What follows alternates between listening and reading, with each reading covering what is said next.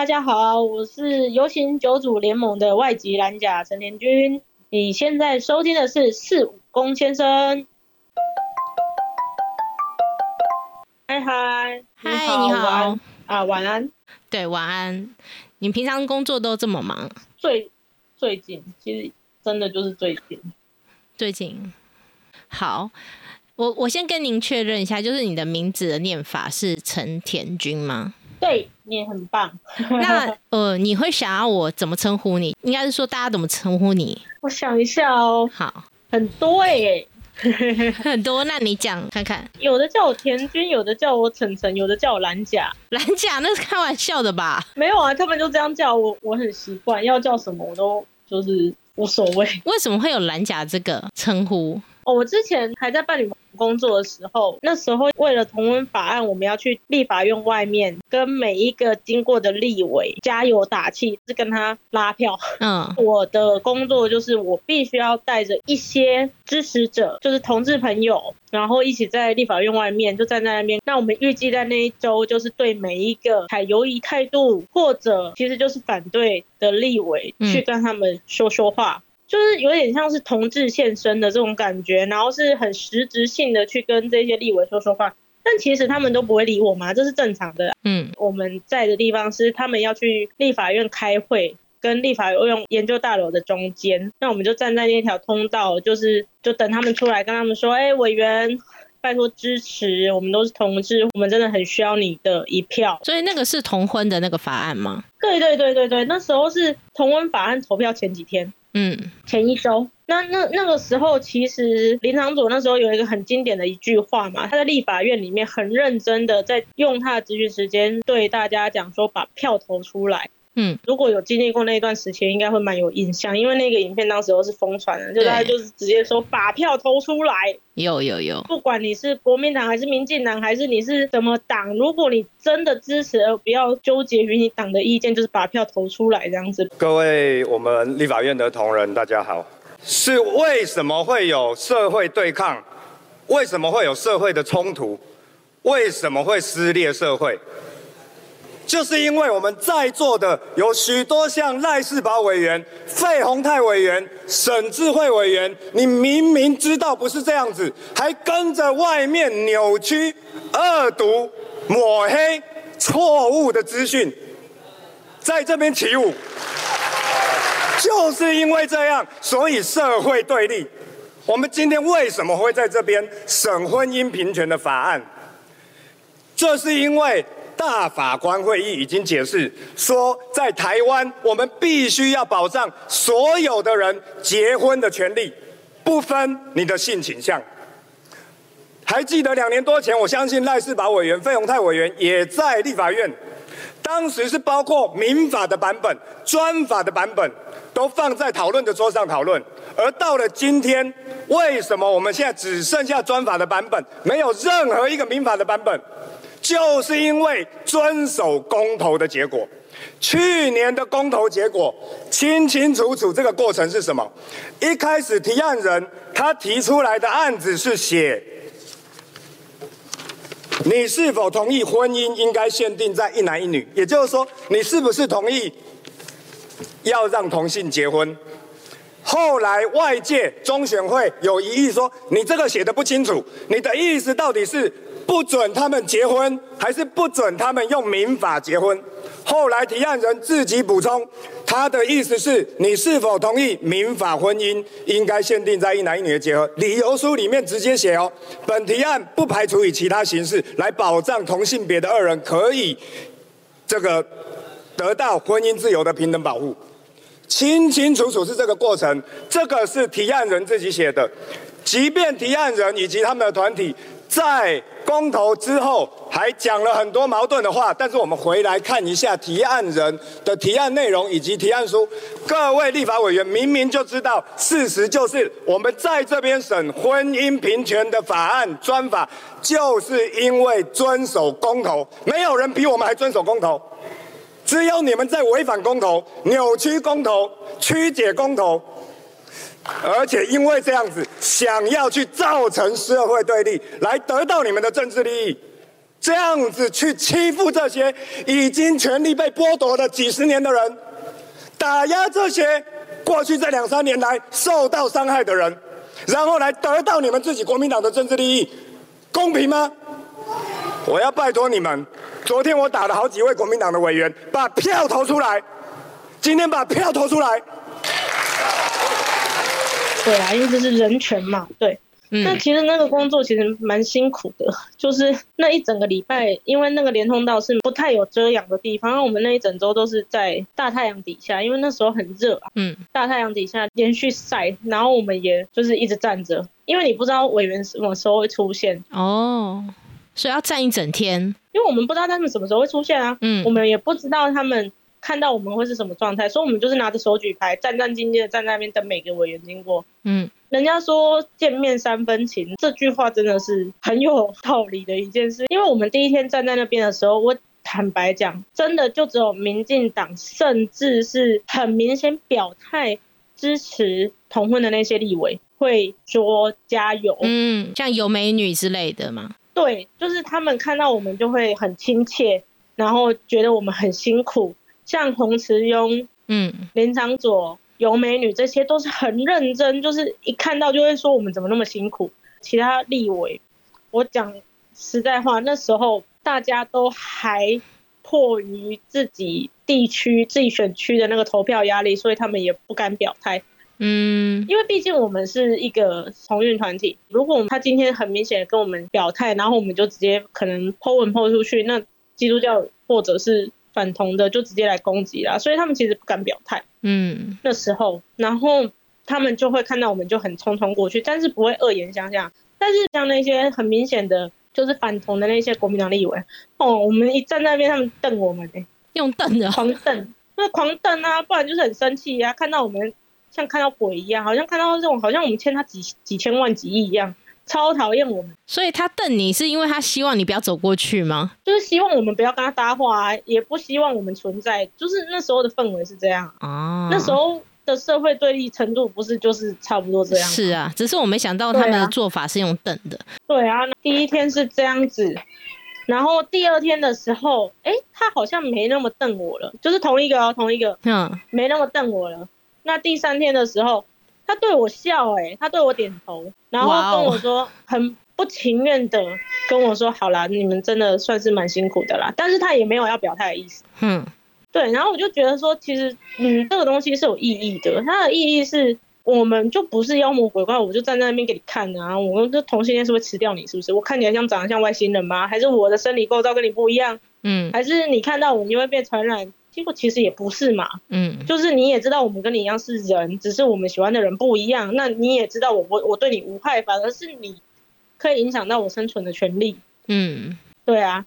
那但在那时候被称为蓝甲的原因其实蛮好笑的，就是因为中间许玉人有来哦，那许玉人在那个时候是国民党啊唯一支持、唯一有真正表态甚至力挺同志的。那其实你要说我相信这个人吗？我觉得国民党就是一个不值得 相相信的政党。嗯，那你要说我知我我我我信任他吗？还是怎样？因为那时候的社社会现况是每一个立委他就是有一票。对，我们不知道这个同文法案到底会有多少票，但是我们知道只要他没有达到多少票，他就一定不会过。对，如果真的轮到这种现况的话。即使他是国民党的立委，还是要想办法去拜托他。对啊，尤其他很支持我们，总不能就是说啊，你国民党啊，我得给你当一兵呀，就放弃他了，不行。对啊，就我们也不能放弃他，因为他就已经支持。那他那一票如果真的没有投出来，然后又恰巧好死不死就是影响关键线那一票，嗯，那我们要怎么说？如果我们没有在这一些地方努力，我们到底会不会有这个？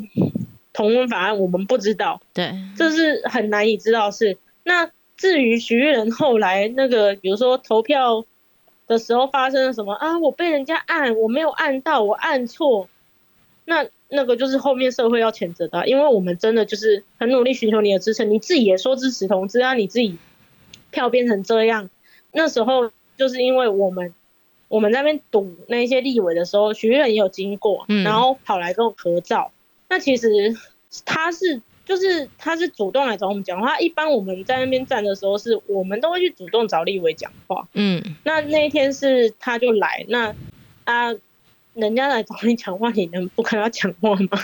需要一定要啊，因为就是一个沟通嘛。对啊，虽然他可能就反反复复还是怎么样，虽然他是国民党或怎么样，但是他就是支持嘛，所以我们还是要谢谢他。然后反正那时候就是被某些记者拍到吧，然后就说什么我们我们有事有美女，没事许玉人，有事民进党，没事国民党。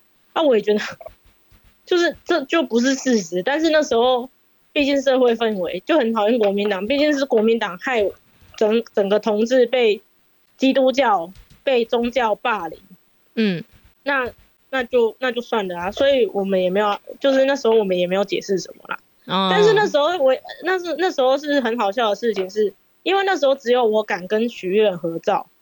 那因为我啊我因为我平常都跟互加盟合照啊，我就习惯了啊。啊，因为那时候我都我只有我敢跟许玉人合照，我想说。合一宗教联盟反堕胎，那个那个我都合照过了啊，赵小英我也合照过了，张守一我也合照过了，好吧，那我们就跟他合照。结果我那张我那张合照好像在脸书被传了好几天，然后就说我是蓝甲。那你 PO 哪里啊？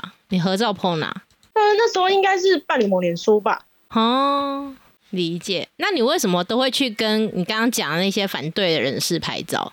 因为很好笑啊，一个反串的概念。你就会看到这些人平常讲的，好像同性恋十恶不赦，对，好像同性恋出现应该要诛九族，同性恋就是不应该存在在这个世界上。但是你去找他们合照，他们还是会跟你合照哦，你不觉得很荒谬吗？所以他们跟你合照时，他们知道你是挺同的吗？啊，我我没有隐瞒啊，我没有隐瞒。然后他们就 OK，就哦好，那我们就合照这样。对啊，甚至我还有送赵小英彩虹布条，然后。张守一跟张守一合照的时候，我是拿彩虹旗跟他拍照的。张守一他可以接受哦，他不能接受啊。但是那时候是哦，那一年那一年是因为呃发生二零一七发生一件很好笑的事情，嗯，就是那时候有一个哲学星期五，那云林科技大学也有哲学星期五。我记得哲学星期五有三个地方，一个是台中，然后一个是台北，然后一个是云科大。嗯，然后云科大哲学星期五就邀请朱家安，因为朱家安本来就是一直在谈哲学的人，一直有哲学性的演讲这样子。反正他表达支持是一回事，他后来就去哲学星期五演讲。然后张守一跟他的互加盟就觉得说什么，哎，哲学星期五是不是支持同性恋？哲学星期五就是过度挺同。哲学星期五这样，云林科技大学这个校方就是不好。他们就是只许挺同言论，不许反同言论进入校园。嗯，然后他们也不是说要叫朱家安不能演讲，或者是抗议朱家安演讲，他们就是打爆云科大跟哲学星期五的电话，说我是张守一，我要去演讲，我要代表反同方演讲，因为我要跟就是我要跟朱家安平起平坐。朱家安有一场，我也要也有一场，可是朱家安那一场谈的其实。跟就是反同情同都无关。云科大校方就是反正他们就是哲学星期五就是有这个压力，嗯，因为他们实在打太多电话，就迫于压力之下，他们就办了一场。对，然后他们很怕那个反同方全部都来校园乱或是怎样，他们那时候好像是星期五要举办演讲，他们星期四的接近深夜才放消息。嗯。大家都知道，年轻的人就是比较支持同志，而且同志也不是需要支持，而是生而为人，你就不应该反对别人相爱的权利呀，这是很自然的一件事情。反而反同是一件很不正常的行为，嗯，所以校方就是会有顾虑。结果殊不知，他们那一天晚上发布，所有同志团体的同志朋友的群组全部传爆，全部号召就是要去。要去云林哲学星期五那一场演讲，这样来了五六十个以上的人，然后有很多云科大的学生、虎科大的学生，甚至台中什么东海哪里哪里的学生，嗯，然后都去云林听那一场演讲，然后大家都有带彩虹旗，然后就听张守英在那边讲说什么，哎，女生就是应该要服侍老公啊。就是反正女生就是没有自己的自主权啊，同志就是应该怎么样啊？嗯，之后整场演讲就一直提问推翻他的论点啊。然后我们结束之后就说，哎，那我们来拍照，我们就所有人拿彩虹旗跟他拍照。哦，也蛮有趣的。那我们来聊聊，就是你有创办了一个联盟，叫做游行酒主联盟，是因为你喜欢喝酒吗？其实我不喜欢喝酒。你不喜欢喝酒？对，其实我不喜欢喝酒。可是我看你的粉砖，就是常常会有酒的更新哎，我都以为你是边喝然后就 po 上去。没有，那我们里面有很多小编，那不是我。哦，对，那不是我。其实我不喜欢喝酒。那你为什么要创一个酒的联盟？那时候是宜兰同志游行。的时候，嗯，那那时候因为反同方提了这个反同公投，嗯，然后加上那时候同婚一直要过不过，要过不过。其实我那时候是自己在做同运，身边好朋友全部都是在全台湾做各地游行的人，嗯，譬如说台北台北最大的台湾同志游行，譬如说宜兰同志游行，譬如说花东彩虹嘉年华，或者是像我自己是办脏话。但还有嘉义彩虹生活节，然后跟台南同志游行等等，甚至高雄同志游行等等等等，反正就是全台湾的各地的同志游行，几乎我都认识。嗯，我们其实，在游行中，那时候我真的好累哦，我真的是做的很累，我真的觉得我不知道为什么，就只是因为我这辈子出生之后，我发现我喜欢的是同性别的人，我要这么累，我必须要一直上街头抛头露面，然后被。被一大堆就是可能伯伯、叔叔、阿姨什么各种长辈，然后当街痛骂，甚至想要打我们，在各个路边上挂布条说同志回家回家废婚绝子绝孙。我不知道为什么我们只是被生下来，在这个社会上却要被这种对待。那以前我在做我在走游行的时候，我都是一边在倡议，一边很努力的去。以身为一个同志的身份，很努力的在游行里面融入，因为我想要把这个游行，可能如果是比如说人数比较少或怎样，我们就叫朋友一起去，那把这个东西撑起来，让各个呃县市的朋友看见，让其他人看见我们其实走个游行，或者是捍卫我们的议题，根本就你的社会不会出事，大概是这种感觉。嗯。但是我那一年宜安同志游行的时候，我就真的觉得我好累，真的是受不了了。我觉得真的人活着真的好累哦。然后我那一次就真的就是走游行，但是我本来都是买水或者是买一些就是冰的东西，那我后来就直接买酒。我那一次就直接买酒，然后买了一大堆，然后买了一大堆开始在游行喝。然后我们那一次几乎没有在倡议，我们全部都什么都没有喊，我们就一直喝酒。嗯，那我就觉得很快乐，对我就觉得很快乐。跟那一群朋友，反正我们就开玩笑说，要不然我们来创一个那个游行喝酒大队。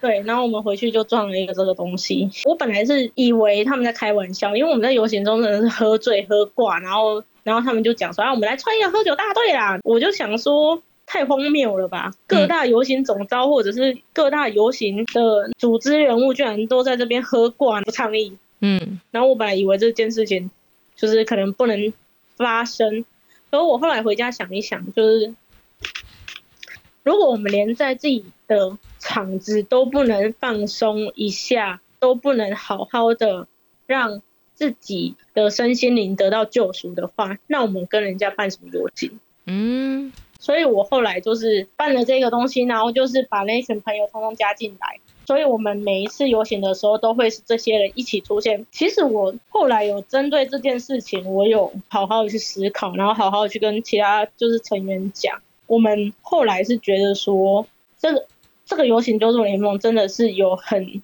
嗯重要的必要。我们那时候是啊，我找到了二零一八年的五月二十六日的宜兰彩虹游行哦。对，那那一次游行就是我们整整场的时候酒都没有断哦，然后。我们只要喝一瓶，就会有路人觉得我们很有趣，就会去买酒。那那时候其实我们根本就不是什么组织，我们就没有什么游行救助联盟。那时候我们就是只是在那边喝酒，然后大家都会看我们喝很好笑，然后就一直拿酒来给我们喝，所以我们就成立这件事情。那对我们来说，其实我觉得在这个里面喝酒的意义不是在我自己，我觉得是游行的群众，是我的那些成员们跟我的那些群众。因为我认为，在这个游行里，多人都是找到意义，或者是找到自己想要推动的事情，他才敢去走游行，给自己勇气。但是在同婚还没通过之前，台湾的社会处于一个巨大的撕裂的状态。你要找到一个理由才能进去，赋予自己勇气，是一件非常困难的事情。对，我觉得那是非常不合理的，因为其实像看国外的游行或什么都可以知道，说游行它的本质就是要快乐。嗯，游行它的本质就是在告诉全世界，我们是骄傲的，我们是自然的，我们是很快乐、很骄傲，身为我们同志的身份的，而不是我们像。就是必须苦哈哈的上街说，其实我们只是想要结婚，其实我们只是想要争取权益，其实我们想想要的是同志不被歧视。那我觉得台湾的这个现况让我觉得，就是走游行的人就会变得越来越少，嗯，因为就会变累积很多很多的运动伤害。哎，我走，我今天拿了这个议题走上街头，那我在游行里面，我居然还有办法被骂。或者是我今天找到了这个意义，然后我推广这个议题，结果这个议题我走了十年游行停滞不前，那我明年还要不要走？嗯，倦怠。那我觉得这对啊，这是一个很苦闷的状态。我那时候就是写说，我认为游行九组联盟存在的意义就是能抛开所有世俗跟生活的不安。喝酒不可以解忧，不一定。嗯，本来就是不一定啊，但是。我们要的是，如果你愿意来跟我们走这一场游行，你就可以跟我们一样，跟我们这些倡议唱到自己身心里已经累翻、运动伤害已经累积到不能再累积的人一样，一起在这个游行中摆脱生活的苦闷，苦中作乐。我们至少可以在每一年一度的这几个小时之中，不要那么忧郁，嗯，而且是很快乐的活着。就只是因为这样，所以我认为，总有一天，这个社会生存的本质还是会适合每一个人。是因为我其实，在游行场合常常看到这个九主联盟，然后你们其实都非常的愉悦的感觉，可是其实有这么多比较深沉的东西在里面。哦，对啊，就是其实我在游行的时候，我偶尔如果有被邀到头车，因为他们有时候会找我上头车或者是上主舞台。通常被邀请上头车或主舞台的都是实打实的倡议团体，甚至是政政党或什么，就是公部门的人，就是通常都是这类人哦。那我们是一群喝酒的人，然后我们常常会被叫上去。嗯，对，我觉得这个东西是真的有存在的必要，因为我。讲坦白讲，我们游行九组里面里面的成员真的不乏一大堆忧郁症、身心症，或者是在呃推公投、推同婚那几年差点就消失在这个世界上的人。那我们创这个东西，而且我们很努力，几乎场场都到的理由就在这里。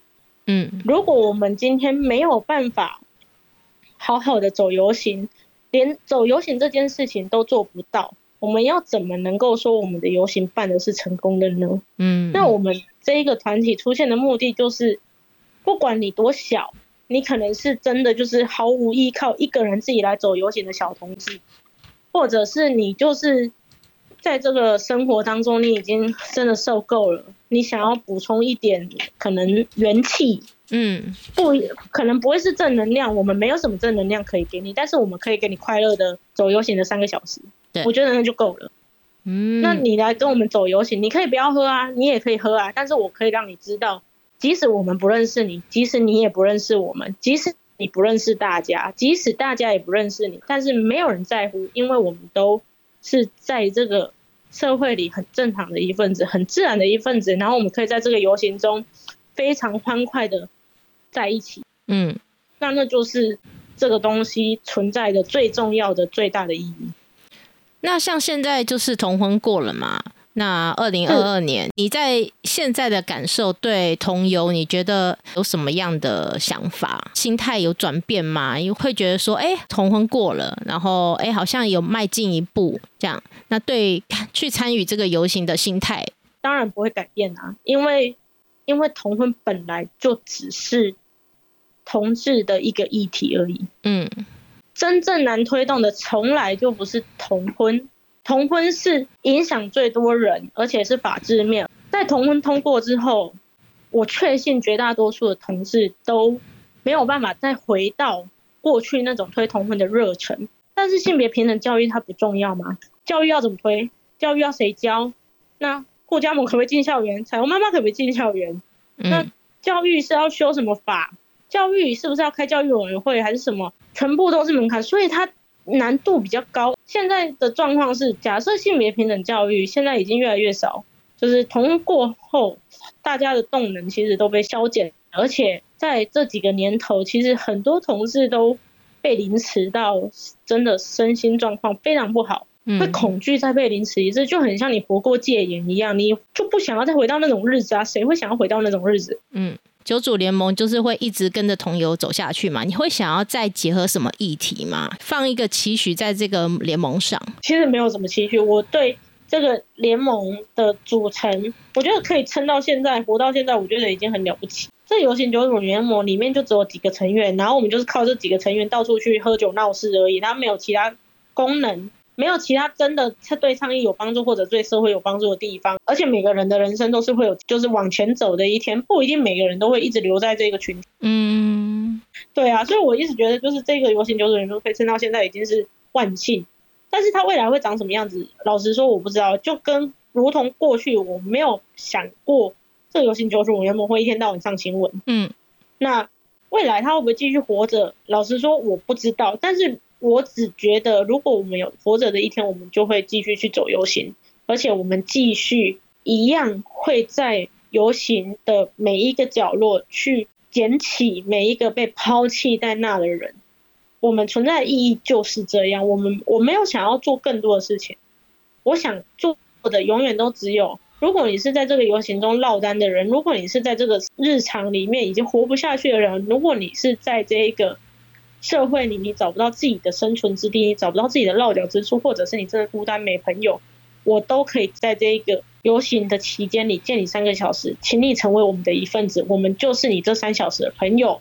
我们会让你知道，这个社会不是只有你在面对，你可以不用这么孤单，你可以把自己就一样投入在这个放松的过程里，至少在这阵子里面享受这样的快乐。即使你不用喝酒或者怎么样，嗯，就是有一个同伴的感觉。对啊，因为因为我必须要讲一个非常难过的事情是，其实，在走游行的过程中，尤其在前几年同婚还没过的时候，然后那时候社会处于剧烈创伤的时候，你可以看到非常多小同志他的手上跟身上是有很明显的自残伤疤的，嗯，非常明显。那或者是有些人，你一看就知道他就是有忧郁症，或者是你看他身脸上就写的我有身心症，或者是他有一些人一看就在这个游行里面他找不到朋友，他就想来参加，因为他可能是认同他的同志身份，他就想来参加，可是他没有朋友，他不认识任何人，那难道我们就是把他丢在旁边吗？嗯，当然不是啊，我希望。我甚至不觉得这是游游行酒组的责任。我希望这是每一个走游行的人都可以一起这样做的事情。你可以事后根本都不跟这个人联络，因为毕竟承载他人情绪是一件很难的事情。如果不幸被当成生命中唯一的佛木，那件事情也是会很痛苦的。我相信啦，就是把别人把所有生命的重量全部灌在你身上是一件很累的事情。但是如果在你能力范围允许的情况下，我认为。可以的话，你可以在游行里面都借给别人这两三个小时，那跟他走一场游行，然后跟他一起开心，跟他一起共享这一份喜悦。那你们是全台的游行都会走吗？我们本来是这样子没错，但是因为后来大家的时间都很匆忙，嗯，有些后来去当了老师，那有些后来他呃可能去了政治工作，那有些后来他可能就进入了。同运团体，那这些其实都会很严重的干扰到假日能不能走游行，或者是走游行这件事情。嗯，对啊，所以现在就会是以台北这个为主，就对了。对对对，因为其实我我们也蛮蛮有趣的，因为我们真的有酒商要赞助我们，我们也觉得倍感荣幸啊。哦，是不是之前就是都有一些像是台虎之类的有赞助你们？对啊，我们也有酒吧，有有酒吧，我们的干爹说要赞助我们花车或什么，那我们就觉得这是一件很好的事情啊。就是如果有人认同我们的理念，觉得游行就是应该开心，大家一起同欢的这个理念，我觉得都很好啊，大家一起来啊。嗯，如果可以的话，我就会请他们也准备一些就是不是酒的饮料，因为就真的很多小同志不能喝啊。老实说，我们游行酒组里面有蛮多人不能喝酒的。嗯，那我的话，我也没有很喜欢喝酒，在游行的时候都没有人看出来而已，因为总不能游行酒组的总招表现出一副干我不喜欢喝酒。所以你是真喝还是你喝茶？我是真的喝啊，我是真的喝啊，喝醉就喝醉，喝挂就喝挂啊。嗯，对啊，我是真的喝。所以你酒量还好吧？诶，我酒量在游行的时候会比较好，就走游行的时候。平常时候你我可能跟你喝一两杯我就醉了。哇！因为在游行的时候那个气氛很嗨，跟游行的时候汗流的很快，对，酒精挥发速度会很快，所以就是比较还好。我觉得今天跟你聊天就是这个反转呢，因为之前在游行场看到你们，然后我就觉得。是一个很很强的组织，很疯很疯的感觉，对对对。然后聊了以后才想到啊，原来是以这样子的角度去去创办这个联盟，是是没有想没有想象到的。对啊，虽然我们都在游行里面闹事，但是我们真正的目的不是在游行里面闹事。嗯，我每次在走游行的时候，其实都会发现一件事情，就是说，比如说游行的头车后面。其实，如果你是议题的头车后面，其实根本没有群众的，大家都喜欢走在花车后面。为什么？嗯，花车后面有 Go Go Boy，有 Drag Queen，有一些 Dancer，或者是电音、主曲、舞曲，然后你就可以在那边很嗨。对，他们都会请 DJ，那或者是有一些人在那边现场发酒、发糖果、发什么，那你就会全部走在那边。那后面真的唱一车就没人。嗯。但其实我们在走游行的时候，基本上我们都还是会走在倡议团体的后面。哦，我们虽然会，我我讲难听一点，就是我们会干扰他们啊，他们在上面讲话，那我们在后面一直狂喝酒、狂尖叫，很多群众听不到。嗯，但其实我们很多时候还是会听上面在讲什么，然后如果他们讲到什么议题，就给予鼓励，或者是在他们讲完的时候，在楼下宣传说我们支持这个，这对我们来说也是一种。互相帮助，我觉得这样很好。对啊，游行就是因为有这些倡议团体才会一直存在。如果真的游行哪一天真的都没有倡议的时候，我只相信那个时候会存在在，就是这个社会真的不需要我们再去抗争的时候。嗯嗯。然后同志的倡议团体，包括大平台、伴侣盟等等，都会去那边摆摊。对啊，我们可以从这个地方里面了解到我们同志需要什么。同志的议题是什么？其他甚至私改会，比如说这些社运组织、在南龙基金会等等的，其实有一些也会去摆。那这都是一个非常重要的，所以就是如果大家可以去，真的是一个很棒的事情啊！非常感谢你，就是花这么多时间做倡议这些事情。